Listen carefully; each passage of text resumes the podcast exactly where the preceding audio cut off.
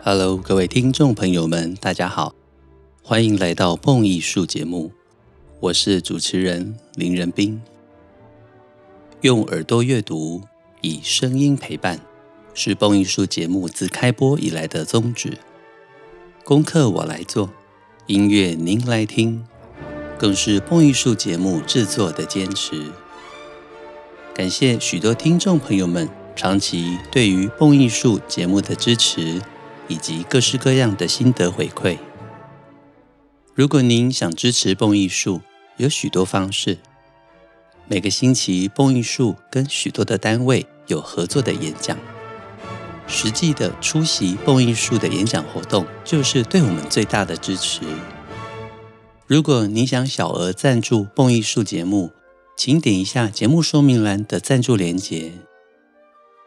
如果您认同蹦艺术推广音乐的理念，想要成为蹦艺术之友，长期或者年度赞助蹦艺术，让蹦艺术团队拥有更稳定的经费，能够制播独家精致的音乐节目，都非常欢迎直接与我联系。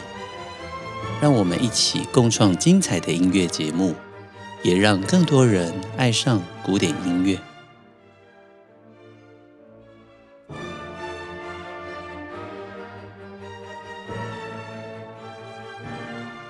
今天在蹦艺术节目中，要跟大家以三集的篇幅介绍莫扎特最知名的小调钢琴协奏曲——第二十号 D 小调钢琴协奏曲 K 四六六。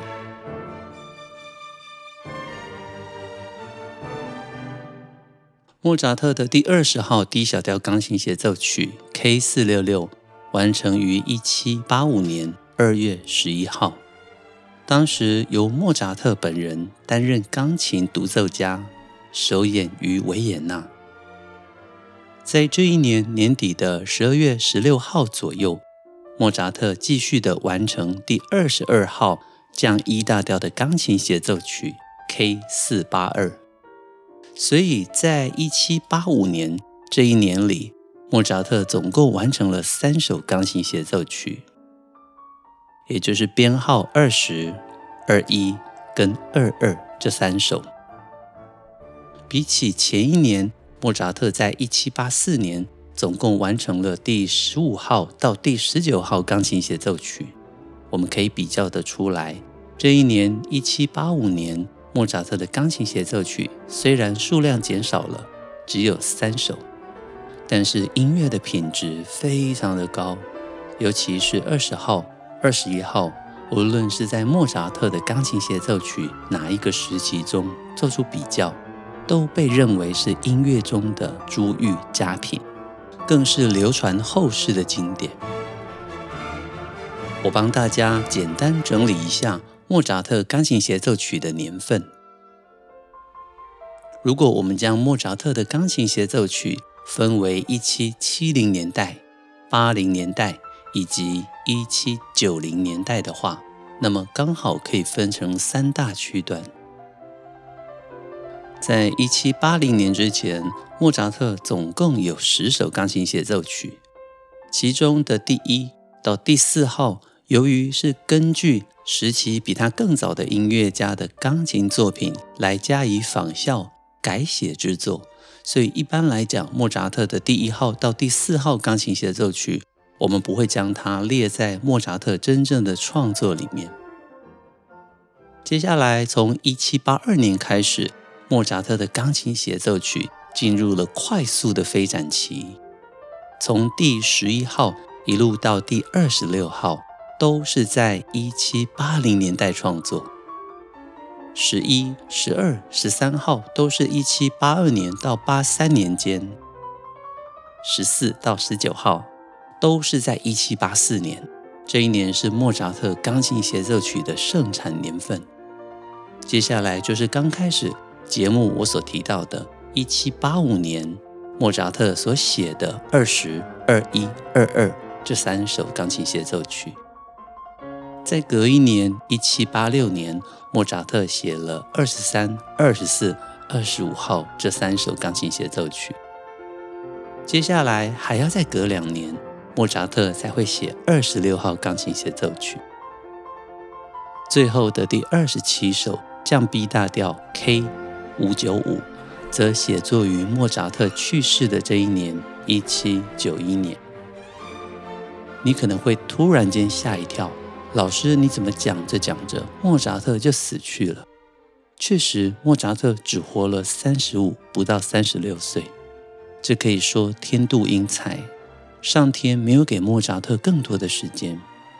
从另外一个角度来看，莫扎特的钢琴协奏曲几乎就是陪伴他从小到他过世为止，一路成长最成熟的曲式。所以在莫扎特的钢琴协奏曲之中，我们可以看到莫扎特一生的缩影，也可以听到莫扎特钢琴技巧在他这一辈子里面不断的进步演化。你更可以说看到的就是钢琴协奏曲写作的时代进步。从这些不同的观点来看莫扎特的钢琴协奏曲，你会发现非常的饶富韵味。从这一集开始，接下来我们陆续介绍莫扎特的钢琴协奏曲的过程中，我也会跟大家简单的聊到从巴洛克时期一直以来到莫扎特时期所盛行的协奏曲的写作曲式，了解这些曲式在莫扎特的音乐欣赏中是占有非常重要角色的，因为听懂曲式，你自然而然会在欣赏音乐的过程中。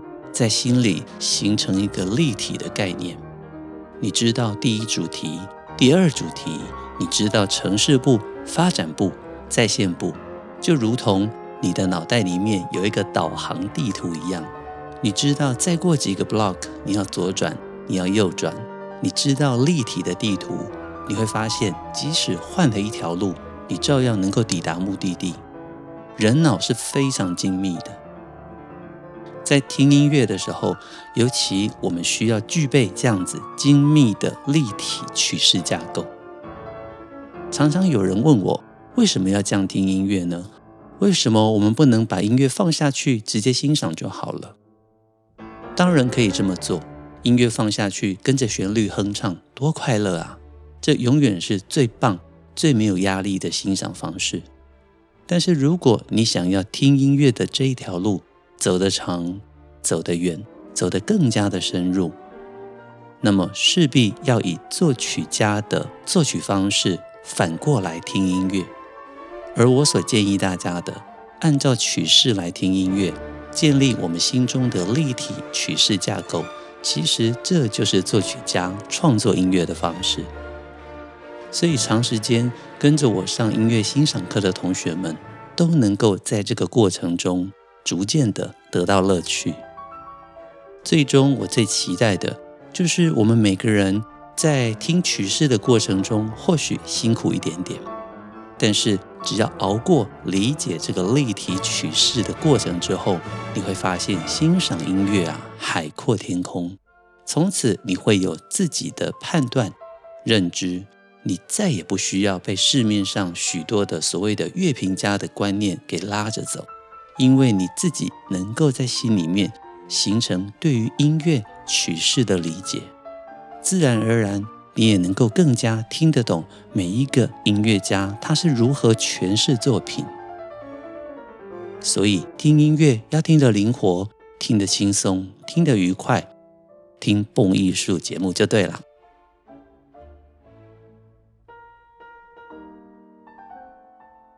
让我问各位一个问题。莫扎特有几首钢琴协奏曲？答案是二十七首。接下来是下一个连锁题：莫扎特的二十七首钢琴协奏曲里面有几首大调，几首小调？静默了一下，答案是两首小调，剩下的二十五首全部都是大调。小调的这两首分别是第二十号。D 小调 K 四六六，也就是我们今天介绍的作品。另外一首是第二十四号 C 小调 K 四九一，写作于一七八六年。二十七首钢琴协奏曲里面只有两首小调。这同时可以代表莫扎特在写作钢琴协奏曲的发想动机之中，他始终感受到的是欢愉、快乐，而比较少是忧伤、深沉的。所以，我们常常说莫扎特的乐器就是钢琴。我认为，能够弹奏钢琴对他来讲，应该是能够展现他音乐最棒的方式。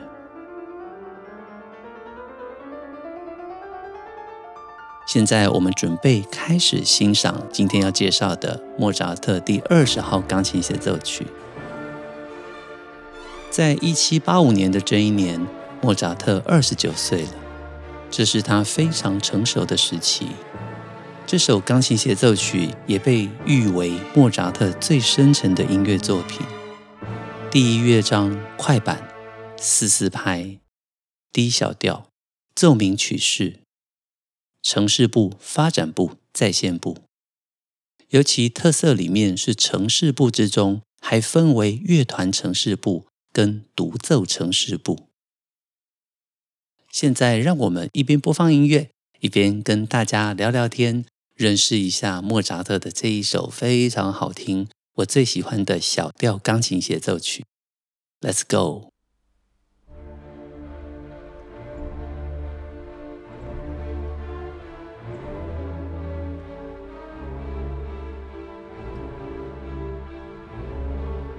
音乐一开始，在小提琴以及中提琴的连续切分音之中，大提琴跟低音提琴有着最后一拍的三连音。这音乐带来的律动，其实很接近于海顿时期最流行的狂飙运动音乐，会带着浓厚的戏剧性以及节奏性。现在进入乐团的强奏，我们可以听到。小调戏剧化而浓烈的主题，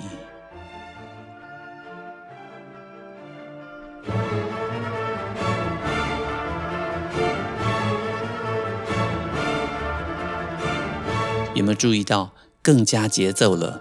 带有附点的跳音，停留在半中指之后，我们欣赏到旋律的主题，乐团发展部的第二主题。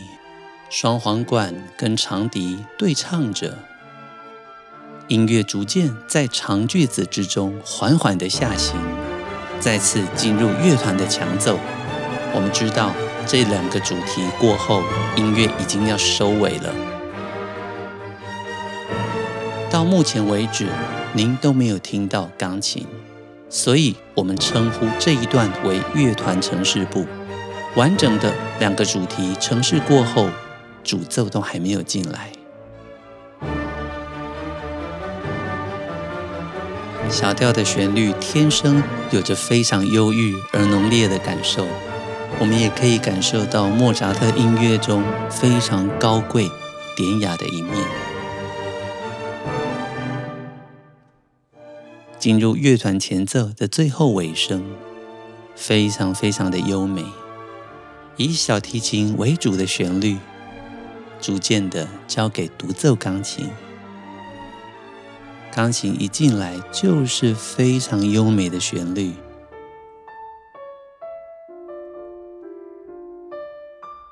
一句比一句还要高。这边一个回音之后，有了十度的音程，如泣如诉啊。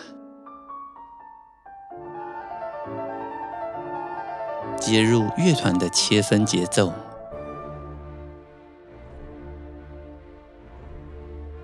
钢琴的分解和弦，加上左手在最后一拍的哒啦当哒啦当，非常的戏剧化。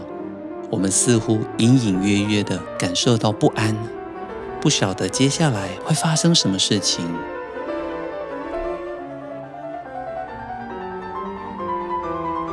尤其你可以在钢琴独奏的音型里面感受到莫扎特音乐非常的高贵典雅。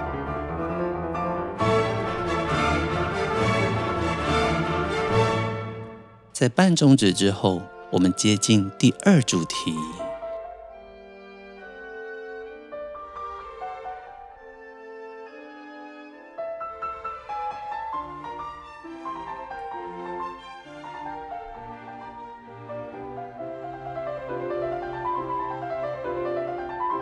现在转到了大调，我们仿佛在忧愁的旋律中感受到一丝希望与阳光。钢琴的旋律交给乐团，由双簧管跟长笛接续，低音管在下方啵啵啵啵啵啵啵啵跳着。轮到钢琴独奏的时候，各位可以去仔细欣赏莫扎特的钢琴技巧。跟贝多芬相比，莫扎特的钢琴技巧显得比较单纯一点点，没有过度的复杂。但是莫扎特的音乐就是这么样子的纯粹，快速的爬音，乐句的流动，你会发现想要更改一个音都困难呐、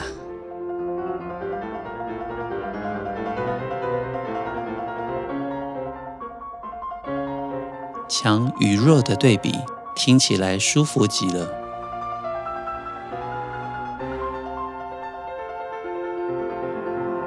在乐团的推移之下，一步一步的，我们即将结束呈示部。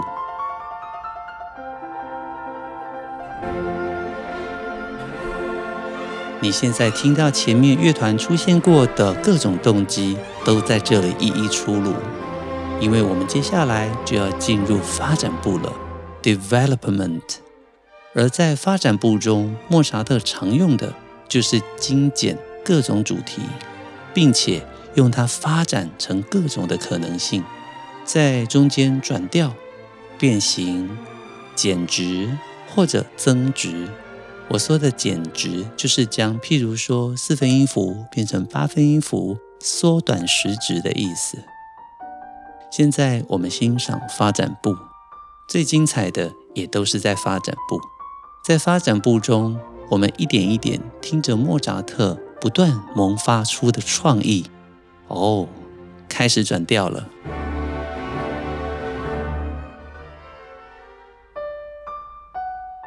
大音程的旋律更是带来非常惆怅的美感。切分的节奏无所不在，再次转调，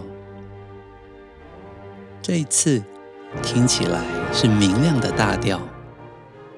同样的，在阴霾之中，我们感受到了一丝阳光的气息。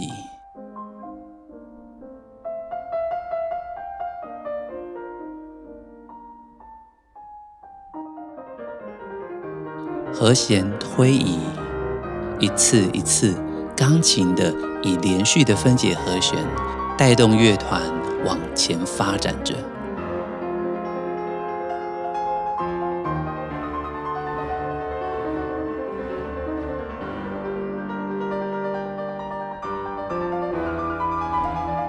你也能够想象莫扎特自己担任独奏者，演奏着钢琴的样子，这该有多么迷人呢、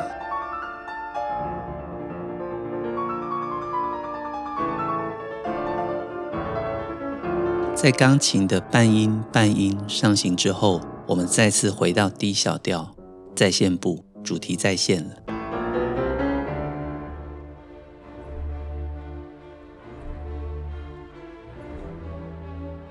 感受到吗？下面不断切分的节奏带来旋律的律动。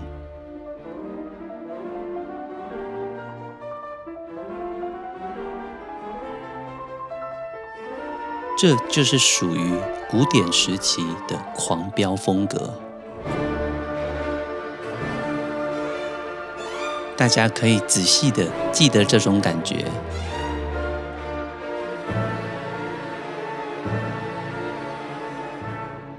钢琴出现了连续的三连音，左手的快速八度。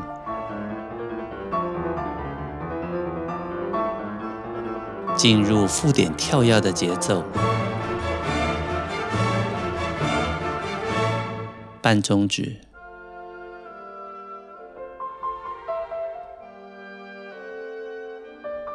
乐团与钢琴的对话。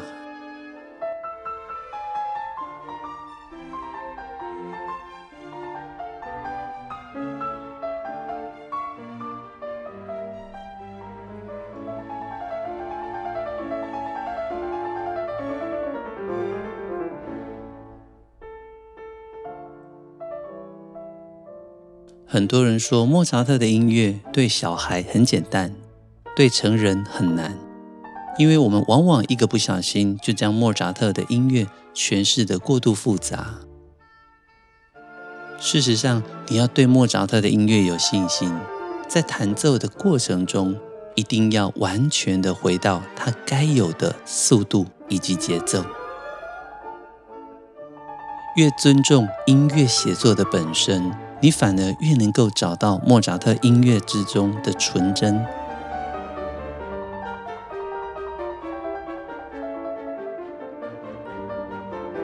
那种不需要过度雕琢的感受。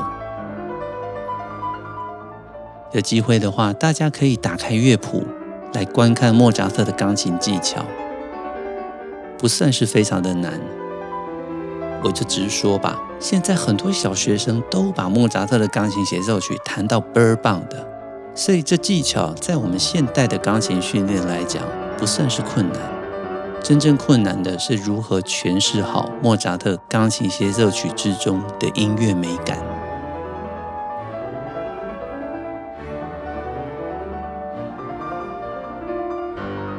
在音乐的推移中，时而大调，时而小调。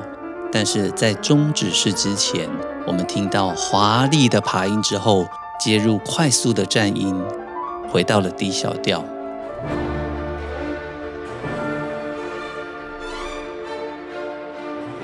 而在乐曲结束之前的重头戏，自然就是卡 denza，装饰奏。今天为各位选播的是知名的钢琴家。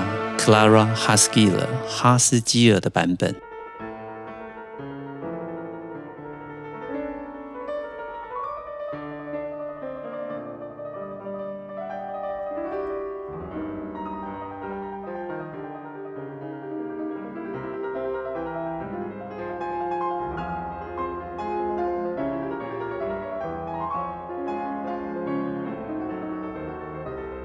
所以你现在听到的卡 denza 就是由哈斯基尔创作的卡 denza。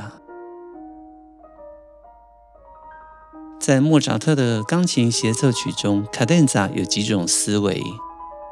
莫扎特少数的为几首钢琴协奏曲写的卡 denza，另外像贝多芬或者是布索尼，很多的钢琴家也为莫扎特的钢琴协奏曲写卡 denza。但是如果要讲最独特、万中选一、独一无二的话，当然就是钢琴家可以写作自己版本的卡 denza。因此，欣赏莫扎特钢琴协奏曲的时候，都会建议所有的蹦友们一定要看一下你所听的版本是选用谁所作曲的卡 denza。在一路你比较的过程中，会非常的有乐趣哦。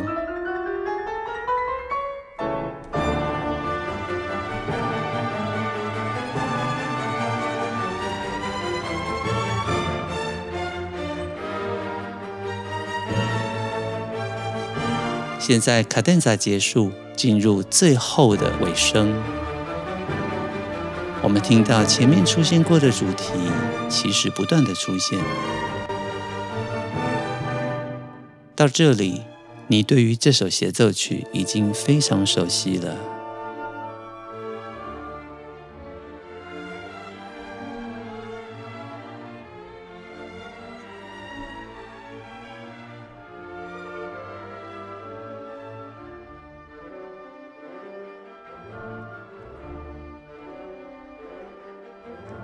音乐一步一步的迈向尾声，宗旨是。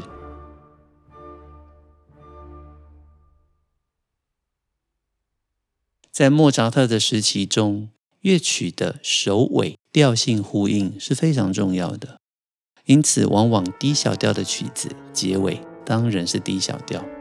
在这个年代里面，很少说乐曲的开头跟结尾调性会不同，这是古典时期的特色之一。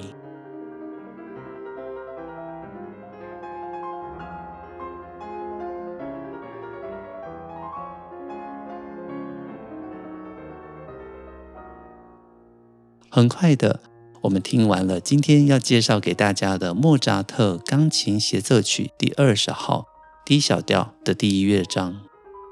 我们也简单的聊了一下莫扎特钢琴协奏曲的创作时期。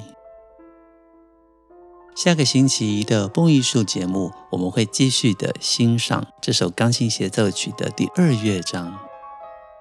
鼓励大家在聆听蹦艺术的过程中。无论是之前或者是之后，可以打开网络上面，现在有好多附有乐谱的版本，跟着乐谱一起欣赏，你的欣赏功力肯定会大增。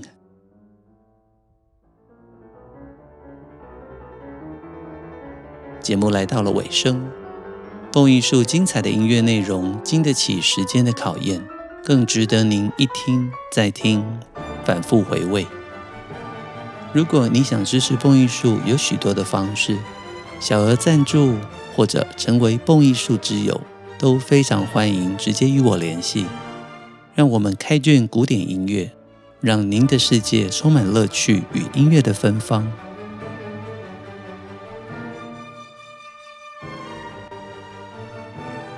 我是主持人林仁斌，这里是蹦艺术，我们下周见喽。